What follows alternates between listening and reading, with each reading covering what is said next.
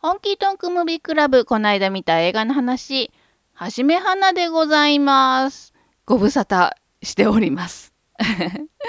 あの、まず最初にコメントをいただいた方、本当にありがとうございます。すごく励みになります。これからも頑張っていきたいと思います。よろしくお願いいたします。さて、今日の映画は、ウェス・アンダーソン監督の映画、グランドブタペストホテルです。これね、いつも順番わからなくなるんですよ。ブタペストグランドホテルだったかなとか、ホテルグランドブタペストだったかなとか、グランドブタペストホテルです。公開年度2014年、監督ウェス・アンダーソン、出演レイフ・ファインズ、トニー・レボーリ、シアーシャ・ローナンほか。あの、今日は先に言っときます。どんどんどんどん話がそれていく予感しかしません。どうかお付き合いいただければ嬉しいです。はい、行きましょう物語はとある墓地から始まります。そこには偉大な作家を称えた銅像が立っています。一人の女性が作家の本をその銅像の前で読み始めます。その本は作家の晩年、彼が孫に聞かせたある話が元になっています。その話とは今は亡きズブロッカ共和国で出会った人物から聞いた話です。作家がまだ青年だった頃、彼はズブロッカ共和国にある古いホテル、グランドブタフェストホテルに滞在していました。その頃にホテルのオーナーであり、ズブロッカ共和国一番のお金持ちでもあるゼロ・ムスタファ氏に出会います。ムスタファ氏は作家に自分の思い出話を聞かせます。それはムスタファ氏がまだ若かりし頃、グランドブタペストホテルのベルボーイとして雇われていた頃の話です。周囲にまだゼロと呼ばれていた頃に起こった事件のお話です。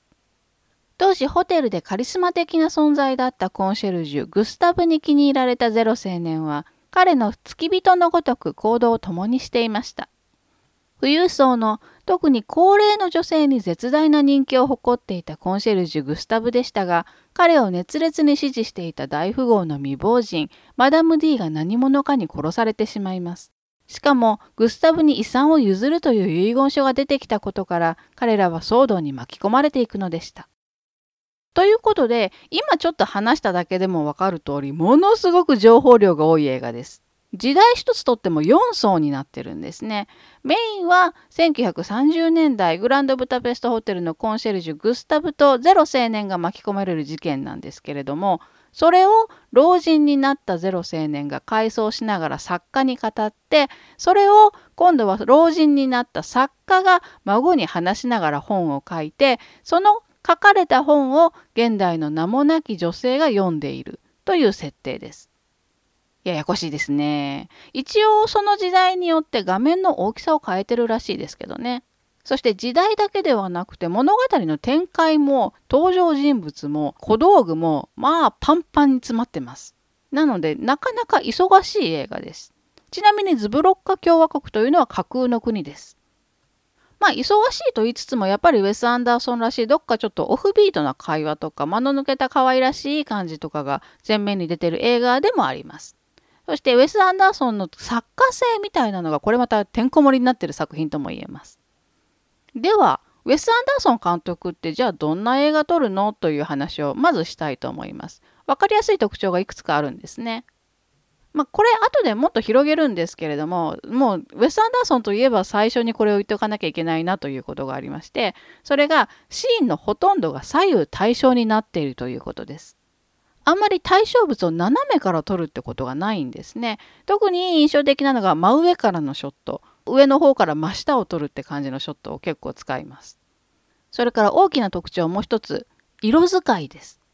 背景とか建物とか小道具とかの色使い、こういうのがお菓子のパッケージというか、あのおもちゃというか、ドールハウスというか、何と言うんだろう、可愛いの具現化みたいな色の使い方をするんですね。で左右対称の構図もそうなんですけれどもこの色使いっていうのもとっても徹底されていて衣装とかはもちろんなんですけれども家とかそういう大きい建造物もそういう可愛い色合いで作り込むんですね。ちなみにグランドブタペストホテルはイメージカラーピンクです。劇中に出てくるお菓子のパッケージとかあのホテルも確かピンクだったと思います。すごくパステルピンクっていう感じのマカロンみたいな色でした。それからウェス・アンダーソンの特徴脚本にもいくつかあります。よく題材にしているのが年齢が離れてる者同士の友情。このグランドブタペストホテルでも、えー、親子ほど年の離れたグスタブとゼロ青年がメインのキャラクターですね。他にも98年の天才マックスの世界という映画では大富豪のおじさんと高校生の主人公が同じレベルで一人の女性をめぐってバトルするっていう映画でした。それから2012年のムーンライズ・キングダム。これはあのメインのストーリーは孤独な少年少女の駆け落ち物語なんですけれども、少年の方が父親ほど年の離れた警官と友情を育てていくっていうところがありましたね。脚本の特徴もう一個。家族内のトラブルみたいな話が結構多いんですよ。2001年のザ・ロイヤル・テネンバウムスという映画ではちっちゃい時神童って呼ばれた3兄弟がいるんですね。男2人女1人で。でだけど大きくなるとまあ大した大人になってないっていう感じなんですけれどもその大人になった3兄弟がろくでなしの親父と関係を修復するっていう話でした。あと2004年になりますね「ライフ・アクアテック」という映画これは海洋冒険家のおじさんが主人公なんですけれどもこのおじさんのもとに元カノの息子っていうのが突然現れるんですね。で僕はあなたの息子ですよあなた父親ですよってこう突然言うわけです。で頑張って親子になろうとする話です。それから2007年のダージリン急行という映画。これも3兄弟が出てくるんですけど、まあうまくいってないんですよ。もう全然あの仲が悪いというよりギクシャクしてるって感じで。それがみんなであのインドにダージリン急行に乗って旅に出るっていう話です。あと特徴で忘れちゃいけないのが音楽です。60年代から70年代ぐらいの曲をすごく使うんですね。実ははじめはなウェス・アンダーソンの映画初めて見た時に音楽とシーンの不思議な違和感というかどうにもバッチリハマってない感じがすんごくおしゃれに思えたんですね。だから声を上げたのを覚えてます。何？ちょっとすごいおしゃれじゃない？みたいな感じでこう独り言を言った記憶があります。多分ダージリン急行だったと思うんですけれどもこんなシーンでこんな楽曲？みたいなのがめちゃくちゃ素敵だったんですよね。ちなみにそのダージリン急行の映画の前日談みたいな感じでショートフィルムがありましてこれがあのホテル・シュバリエという短い映画なんですけれどもこれもすっごく音楽がいいんですよ。いや物事って調和してるものだけが美しいんじゃないのねっていうのがすんごい新鮮でしたね。なんか妙に外した感じがたまなくかっこいいって時があるんですよね。面白いわ本当に。ホテル・シュバリエはジェイソン・シュワルツマンとナタリー・ポートマンのほぼ2人劇なんですけれども DVD とかにはなってないかもしれません。でもこれすんごい空気感が良くて私大好きです。でウェス・アンダーソンの映画ってキャストがほぼ常連ばっかりなんですね。多分信頼がおける仲間と仕事をしたいっていうタイプの人なんでしょうね。初期から大体いるのがビル・マーレ。この人もマストです。それからジェフ・ゴールドブラム、ウィリアム・デフォー、アンジェリカ・ヒューストン、ティルダ・スウィントンとかそのあたりですね。あ、あと大事な人忘れてた。オーエン・ウィルソン。この人は大学かどっかからのウェス・アンダーソンとの友達で、初期の方とかは脚本も一緒に書いてたと思いますね。というわけで今日はこのウェス・アンダーソンのお話に合わせて何を取り上げようかなと思ったんですけどやっぱりアイコニックな特徴である左右対称の構図っていう映画を取り上げてみたいと思います。左右対称のシーンを多用する監督って他にもいてまず挙げなきゃいけないのがスタンリー・キューブリック。っていうかむしろ左右対称の映画って言われたらキューブリックの方を先に思い浮かべる人多いんじゃないかと思います。山手線ゲーム左右対称の映画って言ったら一番最初に多分キューブリックって出てくると思います。ただキューブリックはもうちょい突っ込むと一点透視図法っていう構図を使うんですね。うん、なんじゃそらって話ですよね。すんごく簡単に言えば、これ遠近法の一つです。画面の中央、まあ、あの中央じゃなくてもいいんですけど、キューブリックはだいたい中央だと思います。に、点が1個あるとします。その点に向かって線を引いていくと、奥行きが生まれるんですね。わかりますかね？この中央の点を消失点っていうんですけれどもこの消失点に向かって画面の端から線をバーって引いていくと消失点が一番奥に見えるっていうこのやり方を使ってキューブリックは左右対称の構造を作ることが多かったんですね。いやはやあの美術系とか建築系とかの知識がある人ならもっとうまく説明できるんだと思うんですけれどもいかんせんはじめ花なもんでねあのごめんなさい。この程度でございます。キューブリックは改めて何かやりたいですね。ロリータとか博士の異常な愛情とか大好きなんですよね。えー、それから左右対称の映画をよく撮るということで有名な監督も一人います。ロシアというか当時はもうソ連ですね。ソ連のアンドレイ・タルコフスキーという監督。タルコフスキーも左右対称の構図を使うっていうことで結構有名です。建造物の左右対称が多かったと思います。有名な映画では1972年の惑星ソラリスとか83年のノスタルジアとかそのあたりですかね。あとストーカーとかね。実はタルコスキーもかなりあの作家性が前面に出るというか特徴のある映画を撮る人ですね。左右対称の構図っていうのに加えてほぼマストで出てくる演出があるんですね。まず水の長回し。それがまあ綺麗な清流をずっと流してるっていう時もあれば本当に檻が溜まってるような汚水を延々流してるっていう時もあるんですね。それから犬あの映画のどっかで必ず犬がいます。あと廃墟ね。あのタルコフスキーは映像詩人って呼ばれてるぐらい本当に美しい映像を撮るんですね。でこの廃墟がねもう震えるほど芸術的なんですよ。美しいんですね。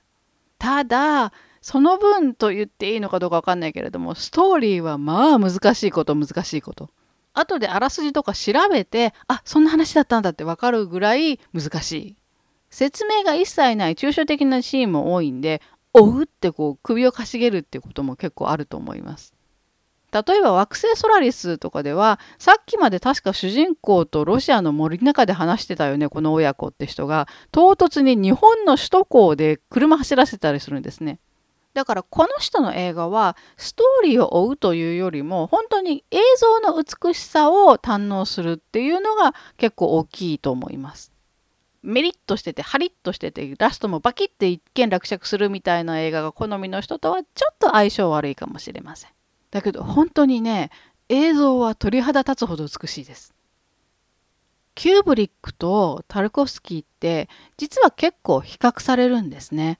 どちらも映像詩人と呼ばれててあの、まあ、そのぐらい映像が芸術的でしかもストーリーがちょっと難しいっていう映画が多いんですね。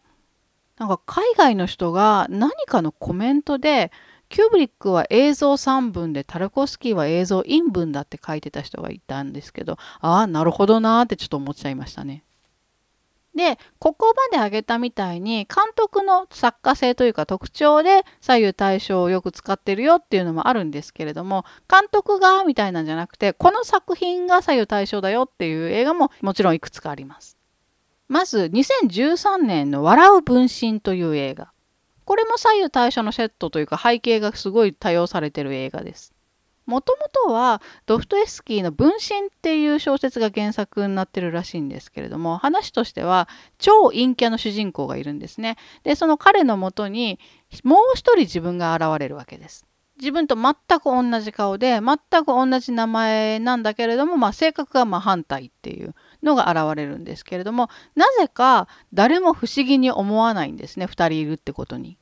で職場もプライベートもだんだんそのもう一人の自分に人生を乗っ取られていくっていう話です。だからまあ多分全く同じ人間が2人存在してるっていうことのメタファーで右も左も同じセットっていう風にしてるのかな。この映画面白いのは日本の昔の歌謡曲すんごい使ってるんですね。坂本九の上を向いて歩こうとかジャッキー吉川とブルーコメツのブルーシャトーとか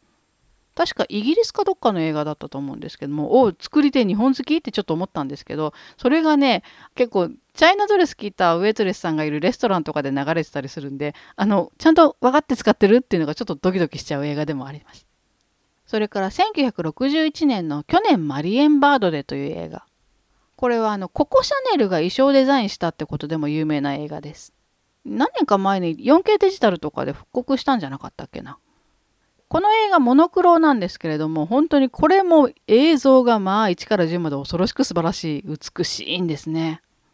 ストーリーとしてはとあるホテルかな？なんかベルサイユ宮殿ですかみたいなすんごい豪華な場所でたくさん人がいるんですけれどもそこにある男女がいるんですね。登場人物全員名前ありませんからね。女性の方は人妻なんですけれども男性に「あなた去年私と駆け落ちする約束しましたよ」って告げられるんですよ。だけど人妻全然覚えてないんですね。そんなこと言ってないと。それを男性がコンコンと去年はこんなことがあってあんなことがあってあなたはこう言ってっていうのをいろいろいろいろ言ってなんとか思い出させようとするという話です。なんですけどあのね全然シーン同士もつながってないし何度も何度も同じこと言うしもうタルコスキーとかキューブリックの難しさが可愛く見えるほど本当に難解な映画なんですよ。ただまあこの映画が難解なのって実は理由があるんですね。一つはこの映画自体が前衛アート作品として作られたっていうこともうそもそもがアートなんですね。もう一つは実は脚本にからくりがあるっていうことです。どういうことかというとこの映画実は4つの脚本からできてるんですね。駆け落ちを持ちかけてる男性の視点が1つ目2つ目が持ちかけられてる人妻の視点3つ目がその人妻の夫の視点それから4つ目が今現在の状況でそれぞれの脚本を撮ったシーンをシャッフルしてバラバラにしてでまたもう一回くっつけたっていうだから一応規則性はあるんですよあるんだけど観客にはわからないっていうね。これねアラン・ロブ・グリエっていう人が脚本書いてるんですけど黒澤明監督の「羅生門」にすごくインスパイアされて書いたそうです。せっかくだから羅生門の話ちょっとしとく？はじめ花ごときが口にするのもおこがましいぐらいもう有名な映画ですけれども一応名前が出たので説明させていただきます。羅生門は芥川龍之介の「藪の中」という小説が原作の1950年ですね。黒沢映画を本当代表する作品です。森の中で誰かが泣いている。泣いているのは自分だったっていうね。森の中で侍が死んでるんですよ。刀傷で。目の前にある事実はそれだけなんです。侍が死んでる。だけど妻の証言と殺した山賊の証言といた子に霊を下ろして聞いた侍本人の証言と実は事件を見てた目撃者の証言っていうのが全部違うんです。あるものは決闘の末に死んだというしあるものは自害したという。起きた出来事は一つなのに見方によって事実が変わるというお話です。これラショモンエフェクトって呼ばれていて日本語でラショモン効果っていうんですけれどもこの映画以降本当にいろんな分野で使われてます。で、去年マリエンバードデという映画もこの羅生門からの着想で書かれたそうです。気づけば黒澤明監督の話になっちゃってますけれども黒澤映画ついでに言えば実はウェス・アンダーソンもかなり黒澤映画のリスペクトしてるっていう話ですよね。犬ヶ島では7人の侍の曲使ったりとかかなりオマージュされてましたね。それからアンドレイ・タルコスキーも黒澤明監督の映画すごいリスペクトしてたって話ですよね。確か進行もあったんじゃなかったかな。